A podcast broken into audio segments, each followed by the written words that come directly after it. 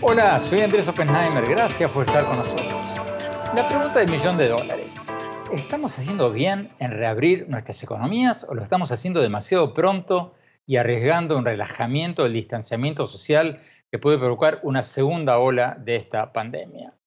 Es la pregunta que nos estamos haciendo muchos en Estados Unidos, en México, en Argentina, en Colombia, en muchos otros países que están unos más, otros menos, pero casi todos empezando a reabrir sus economías.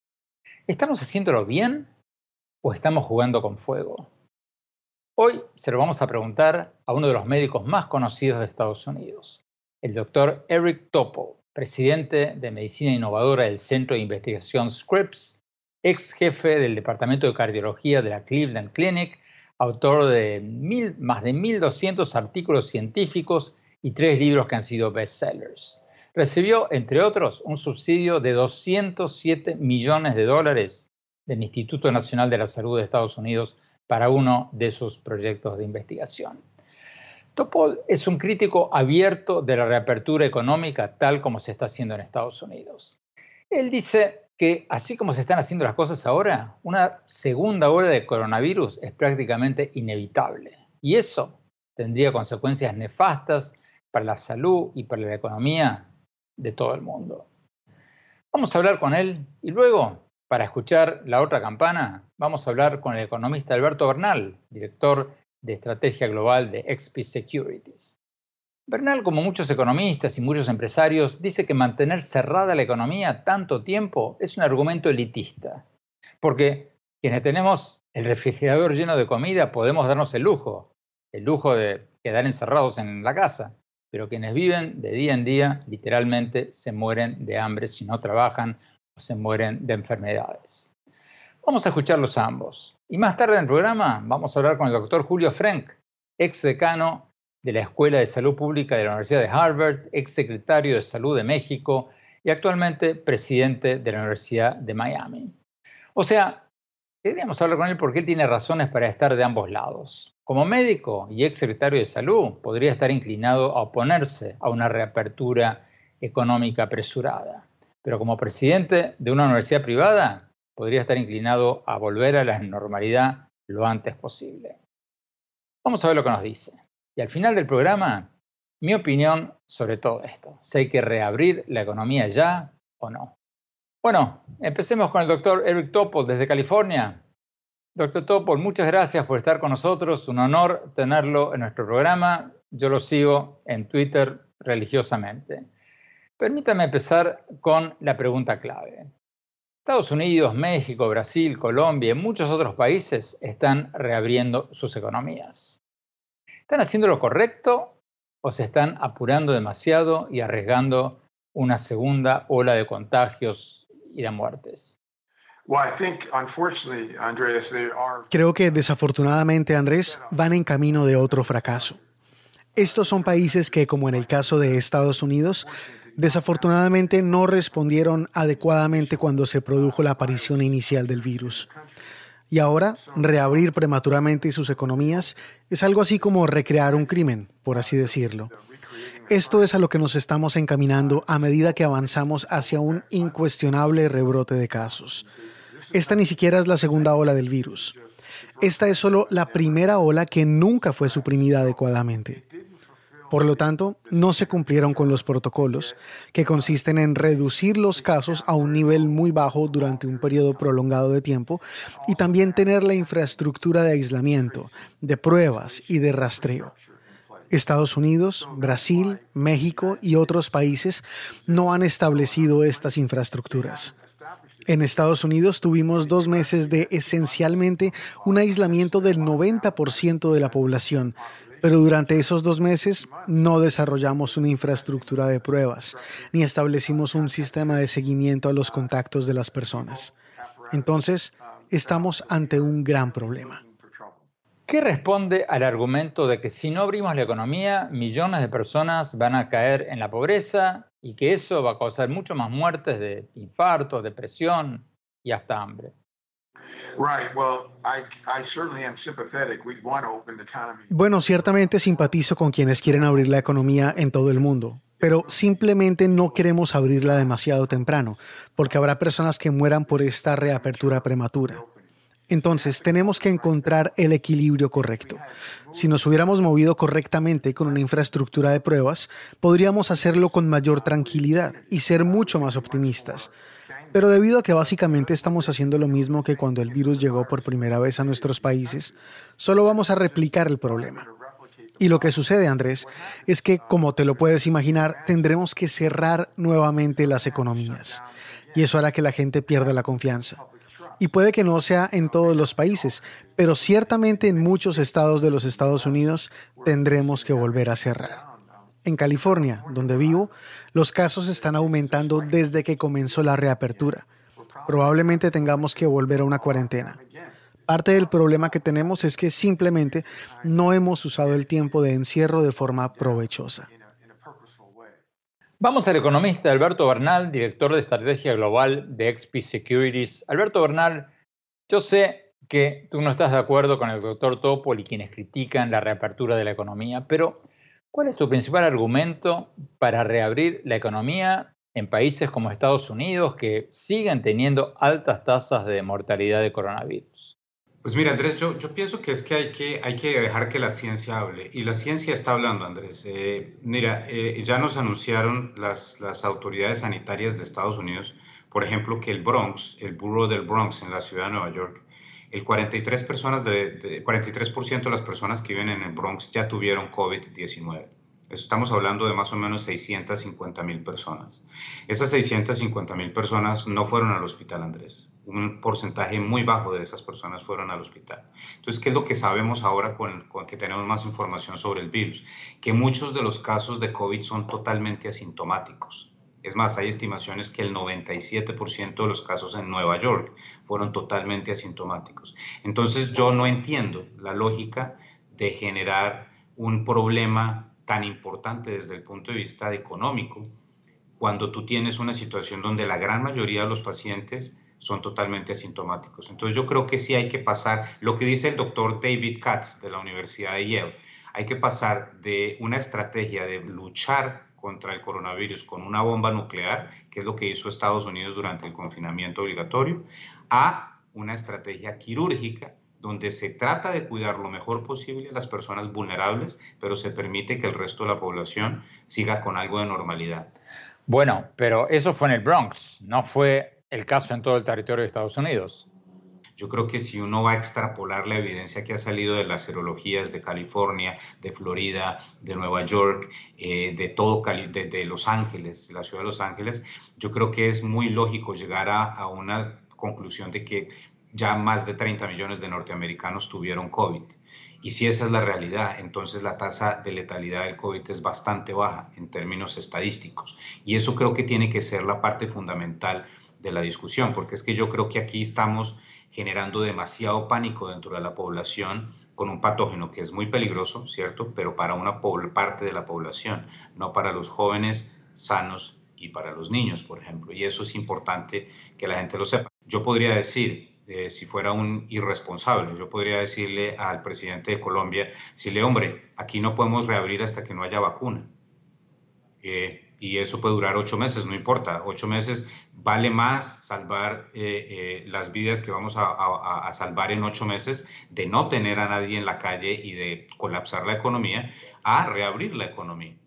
Pero eso sería un irresponsable, Alberto Bernal, decir semejante barbaridad, porque es que el 42% de la población de Colombia vive en la informalidad.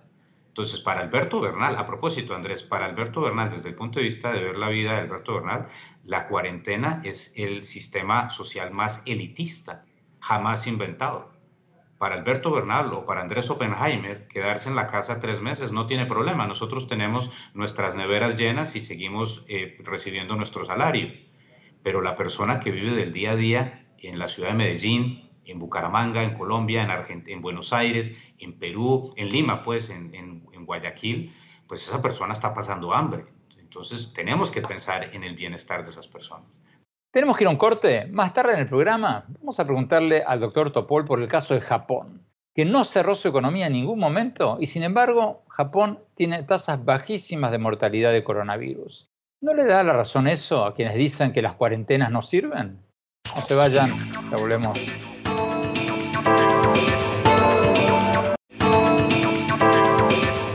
Gracias por seguir con nosotros. Estamos analizando si está bien que estemos abriendo las economías en Estados Unidos, México, Colombia y varios otros países o si por el contrario nos estamos apurando demasiado en levantar las cuarentenas y si estamos arriesgando una segunda ola de esta pandemia que podría ser igual o peor que la primera.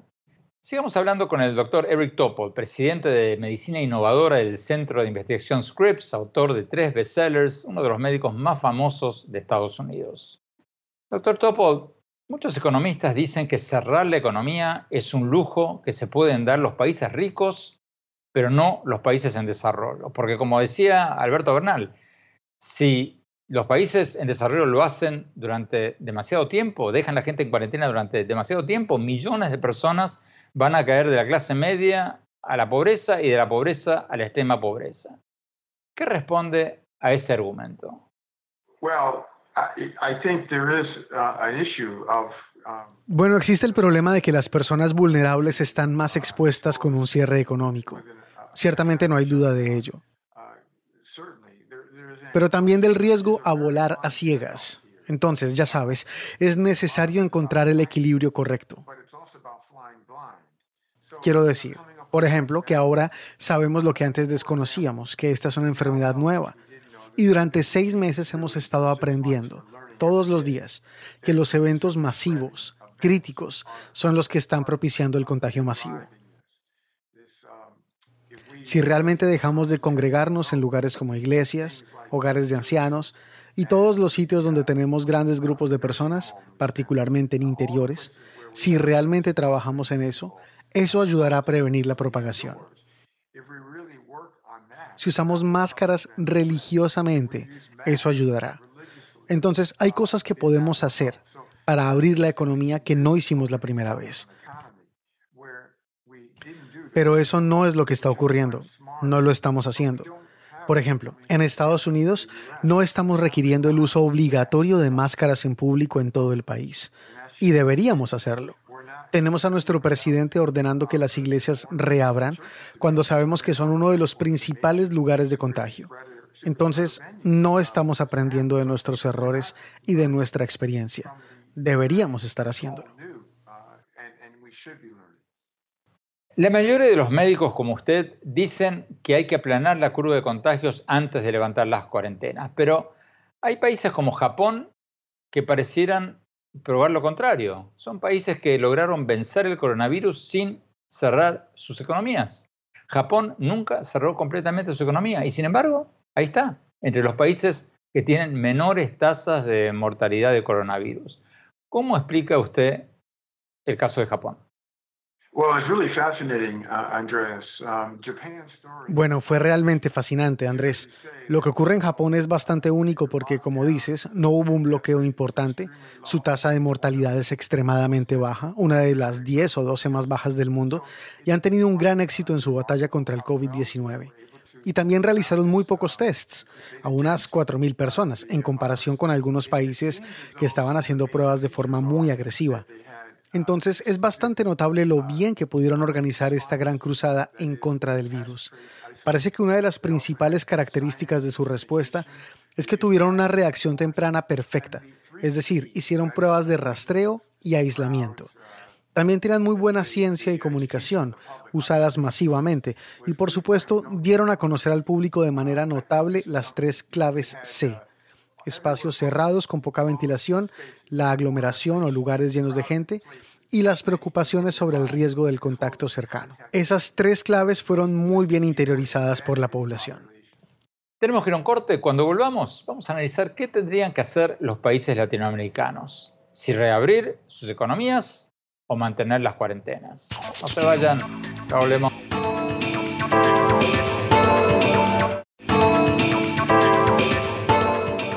Gracias por seguir con nosotros. Estamos analizando si está bien que estemos abriendo las economías en Estados Unidos, en México, en Colombia y varios otros países, o si por el contrario estamos arriesgando a que la gente se relaje, nos contagiemos más y tengamos una segunda ola de esta pandemia que podría ser tan mortífera o peor que la primera. Sigamos hablando con el doctor Eric Topol, presidente de Medicina Innovadora del Centro de Investigación Scripps, autor de tres bestsellers, uno de los médicos más conocidos de Estados Unidos. Doctor Topol, además de Japón, usted ha citado a Islandia y Nueva Zelanda como algunos de los países más exitosos en la lucha contra esta pandemia, pero son dos países pequeños, son islas. ¿Hay algunos países grandes que hayan tenido el mismo éxito en la lucha contra el coronavirus? Oh, sure, many. Oh, claro, muchos. Australia es un país bastante grande. Quiero decir, su población es de solo 26 millones, pero ciertamente es un país con una gran extensión de tierra. ¿Quién más? Corea del Sur tiene 52 millones. Tailandia 70 millones, Vietnam 97 millones de personas. Entonces, hay países con una población muy alta, hasta un tercio o cuarto de lo de los Estados Unidos, en los que hicieron las cosas extremadamente bien. Y tampoco son países insulares o muy aislados. Austria es otro muy buen ejemplo. Ya sabes, hay varios en todo el mundo. ¿Y en América Latina? Bueno, Uruguay es un ejemplo fantástico. Y ya sabes, también en menor medida lo ha sido Paraguay, pero Uruguay ha sido un país modelo. Quiero decir, solo tiene 3 millones de personas, pero su tasa de mortalidad es incluso menor que la de Japón. Su tasa de test no fue la más baja, sino sí relativamente baja. Mantuvieron la tasa de casos extremadamente baja, hicieron un gran trabajo al ser agresivos y con su respuesta temprana. Así que le doy a Uruguay la calificación de A o de 10 puntos como un ejemplo de un país de América del Sur que realmente tuvo un desempeño admirable. Vayamos a Alberto Bernal. Alberto Bernal, ¿cuál es tu conclusión de lo que tendrían que hacer Estados Unidos y los países de América Latina? Claro que sí. Mira, Andrés, yo pienso que, por ejemplo, déjame darte el ejemplo de Estados Unidos. Si Estados Unidos tomara la decisión de quedarse cerrado hasta que el, R, hasta el RO, el R0 del virus pasara a 0.1 y así el virus desapareciera, que según lo que leo, pueden ser seis a siete meses de quedarse completamente encerrados.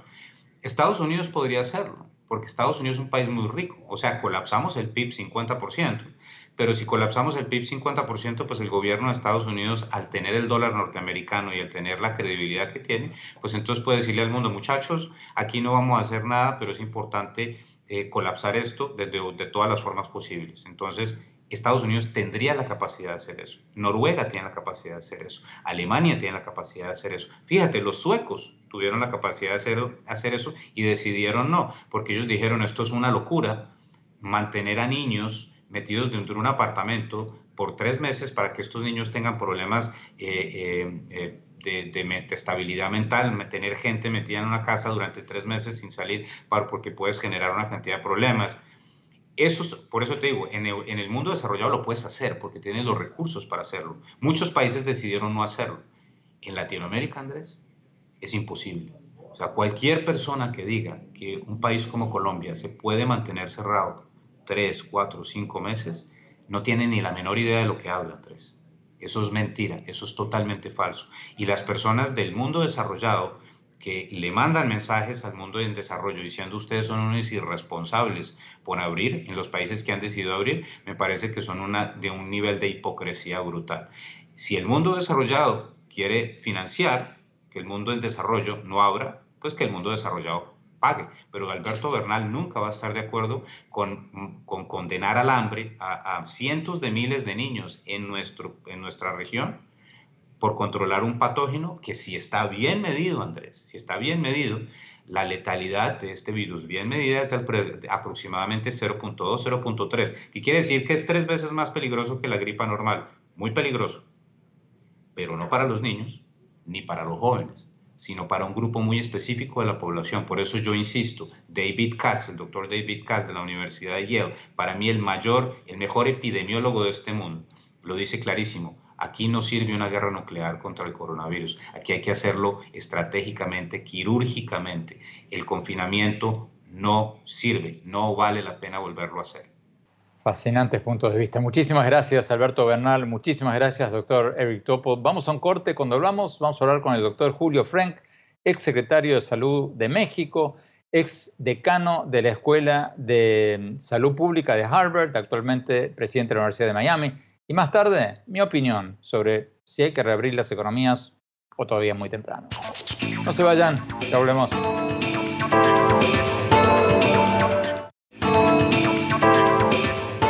Gracias por seguir con nosotros. Estamos analizando si está bien que estemos abriendo las economías en Estados Unidos, México, Colombia y varios otros países, o si estamos arriesgando a que los países relajen demasiado sus protocolos, sus normas y la gente se empiece a contagiar de vuelta y tengamos una segunda ola de esta pandemia que puede ser tan mortífera o peor que la primera.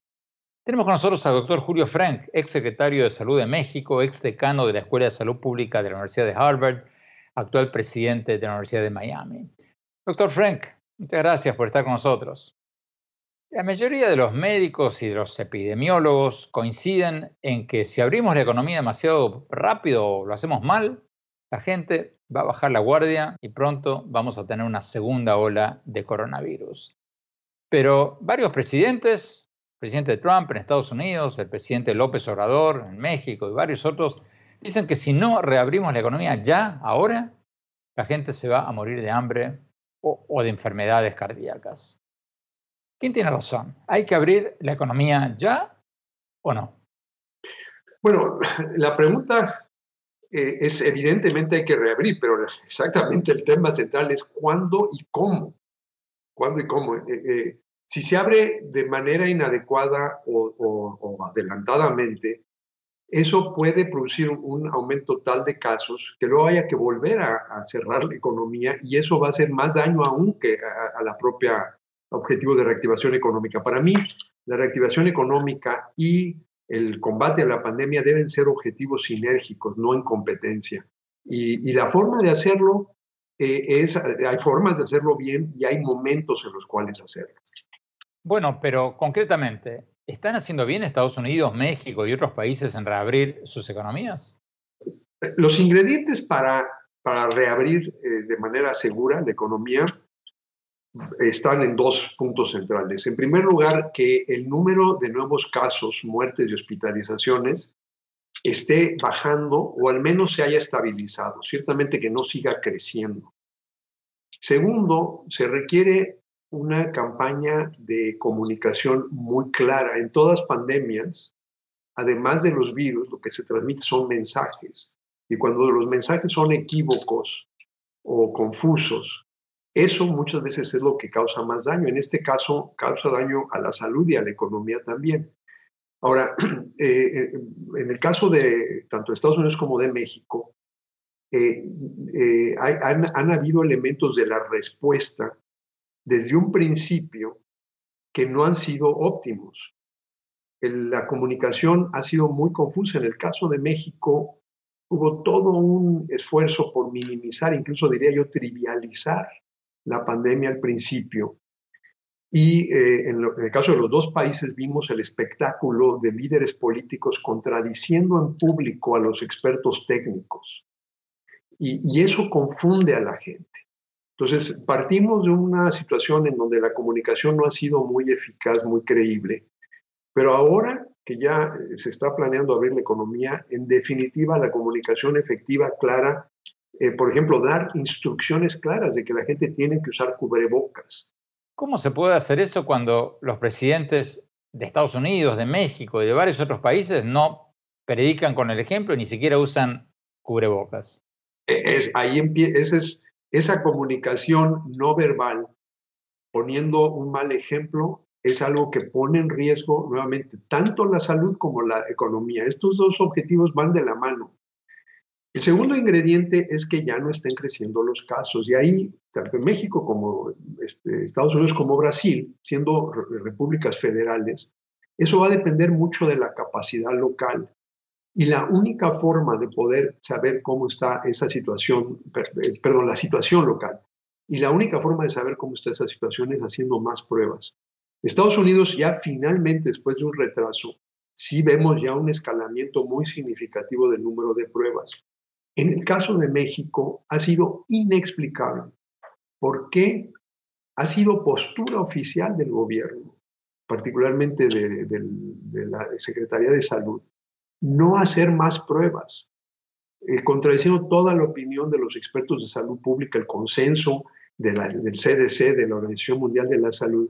México se, se está distinguiendo negativamente por ser el único país que abiertamente dice que no es necesario hacer pruebas. Las pruebas son los ojos del sistema de vigilancia epidemiológica. Sin pruebas estamos navegando esta tormenta ciegas. Claramente la reapertura es prematura y me temo que va a generar un surgimiento, resurgimiento de casos que va a obligar a volver a, a, imponer medidas de restricción de la movilidad de la gente que a su vez van a afectar más a la economía. Tenemos que ir a un corte. Cuando volvamos, seguimos hablando con el doctor Julio Frank y más tarde mi opinión sobre si tenemos que reabrir nuestras economías ya o no tan rápido. No se vayan, ya volvemos.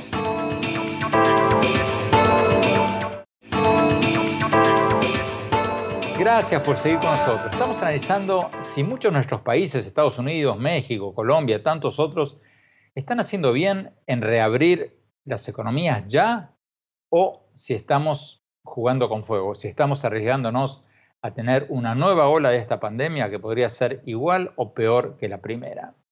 Estamos hablando con el doctor Julio Frank, ex secretario de Salud de México, ex decano de la Escuela de Salud Pública de la Universidad de Harvard y actual presidente de la Universidad de Miami. Doctor Frank, Argentina y El Salvador, entre otros países, ordenaron cuarentenas draconianas, totales, y lo hicieron desde un principio. Y todavía tienen sus economías medio o totalmente cerradas. ¿Qué hay que hacer ahora? ¿Tienen que empezar a reabrir o no? Sí, yo, es decir, e, evidentemente, como decía yo antes, el, objetivo de reactivar la economía y el objetivo de controlar la pandemia van de la mano, porque eh, si, si, uno prolonga más allá de lo necesario las medidas de restricción, eso a su vez tiene efectos negativos en la salud. Obviamente la gente que pierde su empleo reduce su ingreso, eso afecta a la salud, pero el confinamiento mismo tiene efectos sobre la salud física y especialmente mental. Hemos visto informes de un aumento en la violencia intra, intra, intradoméstica. Así es que el objetivo de la salud también requiere una, un abordaje eh, equilibrado, pero en, en, ambos casos debe estar basado en evidencias. Y la clave para los dos objetivos, proteger la salud y reactivar la economía, es hacer pruebas. Yo diría que en, el caso de Argentina y El Salvador, que sí han, han respondido eh, más enérgicamente que Estados Unidos México, Brasil, lo que se requiere es aumentar el número de pruebas para de manera local ir viendo dónde es seguro ya abrir cuando ya hay evidencia de que al menos no están aumentando los casos, aunque estén estables, y que, eh, que hay capacidad hospitalaria. Entonces, en cualquier caso hay que tener esa capacidad hospitalaria lista. Eh, no, no hay que cerrarla o reducirla prematuramente porque está bajando el número de contagios. Hay que dejar esa capacidad en stand-by para que cuando haya un surgimiento de demanda, que previsiblemente la va a haber, haya esa capacidad de atender los casos. Finalmente, doctor Frank, ¿cuál sería su recomendación a los países latinoamericanos que, ahora están llegando al pico de su curva de contagios de coronavirus? ¿Cuál sería su recomendación? Yo, recomendaría mucha cautela. Ciertamente, eh, en el caso de México y Brasil, hemos visto el efecto mortífero que tiene una actitud por parte de los líderes políticos de minimizar el riesgo. Esta es una enfermedad muy seria. El único aspecto positivo que tiene es que la mayoría de la gente que se infecta tiene síntomas leves, pero aún así hay 20, es, altamente contagiosa.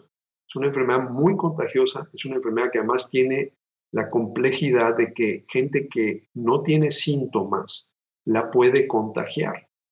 En eso es muy diferente al SARS, que es también causado por un coronavirus. El SARS solamente la gente muy enferma contagia la enfermedad. Entonces, cuando están tan enfermos, típicamente ya están contenidos, en, ya están en un hospital.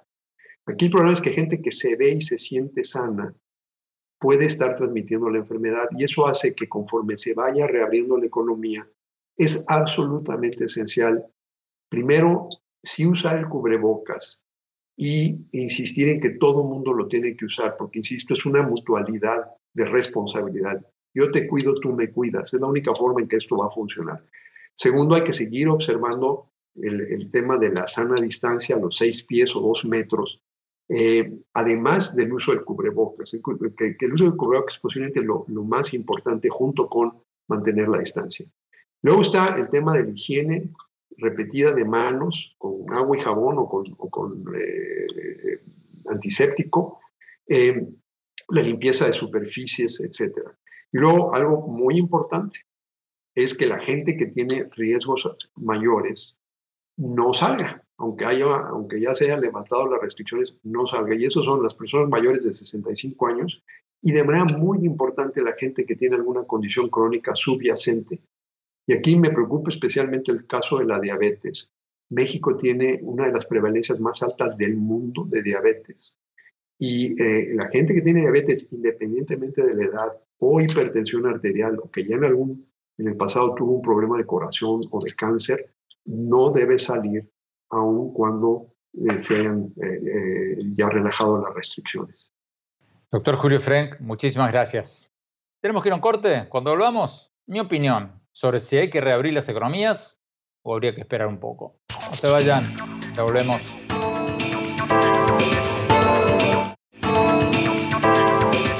Gracias por seguir con nosotros. Mi opinión sobre lo que analizamos en el programa de hoy. Si está bien que Estados Unidos, México, Colombia y otros países estén reabriendo sus economías o si nos estamos apurando demasiado y estamos jugando con fuego.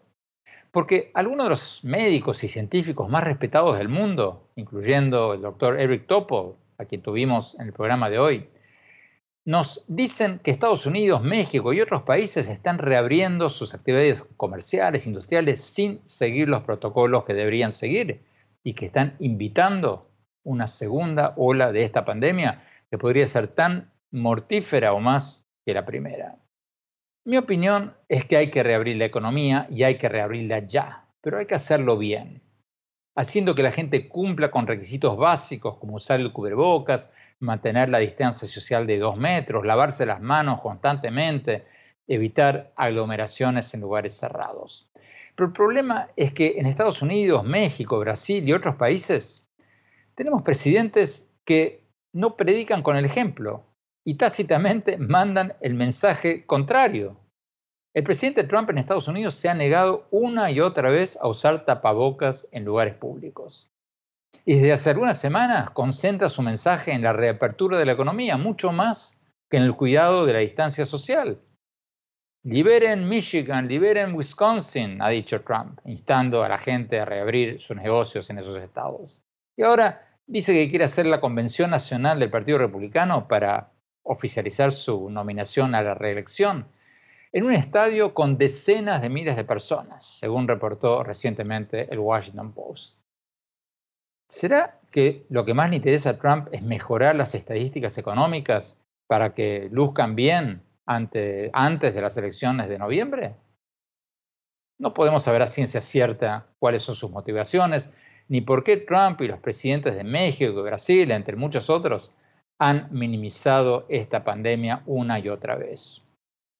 Pero lo que sí creo es que los países que han logrado frenar esta pandemia, como Japón, son aquellos en que la población usó tapabocas o mascarillas todo el tiempo, en que la población mantuvo la distancia social, en que la población evitó tener concentraciones de gentes en lugares cerrados. Si ustedes piensan que los japoneses lo lograron porque son un pueblo más disciplinado que los nuestros, bueno, entonces nosotros tenemos que pedirles a nuestros presidentes que prediquen con el ejemplo, para lograr que muchos de nuestros países la gente haga lo mismo que hicieron en Japón. Porque de otra manera, muchos van a decir, si mi presidente no usa máscara facial, ¿por qué la voy a usar yo? Entonces, creo que tenemos que exigirles a nuestros presidentes que prediquen con el ejemplo.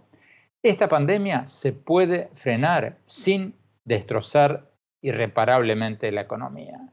Hay países que lo hicieron, como Japón, ya sabemos que hay que hacer las cosas que acabamos de mencionar. Entonces, hagámoslo, empezando desde arriba. Bueno, se nos acabó el tiempo. Gracias por habernos acompañado y como siempre, los invito a visitar mi blog sobre política, economía, tecnología e innovación en el sitio web andresopenheimer.com. Si se registran allí, les vamos a mandar por email mis artículos del Miami Herald y nuestros más recientes programas de CNN. Les recuerdo la dirección, es el sitio web, mi blog, andresopenheimer.com. Y síganme en mi Twitter, arroba Oppenheimer en mi página de Facebook, Andrés Oppenheimer, y en mi Instagram, Andrés Oppenheimer Oficial. Gracias, les mando un gran abrazo, cuídense, hasta la semana próxima. ¿Sabías que según un estudio de la Universidad de Oxford, casi la mitad de los trabajos actuales podrían dejar de existir en 10 años? La inteligencia artificial llegó para quedarse. ¿Cómo te va a afectar la automatización? ¿Cuáles son los trabajos del futuro? Andrés Oppenheimer te lo cuenta en su nuevo libro, Sálvese quien pueda. Y no te quedes atrás. Encuéntralo en librerías.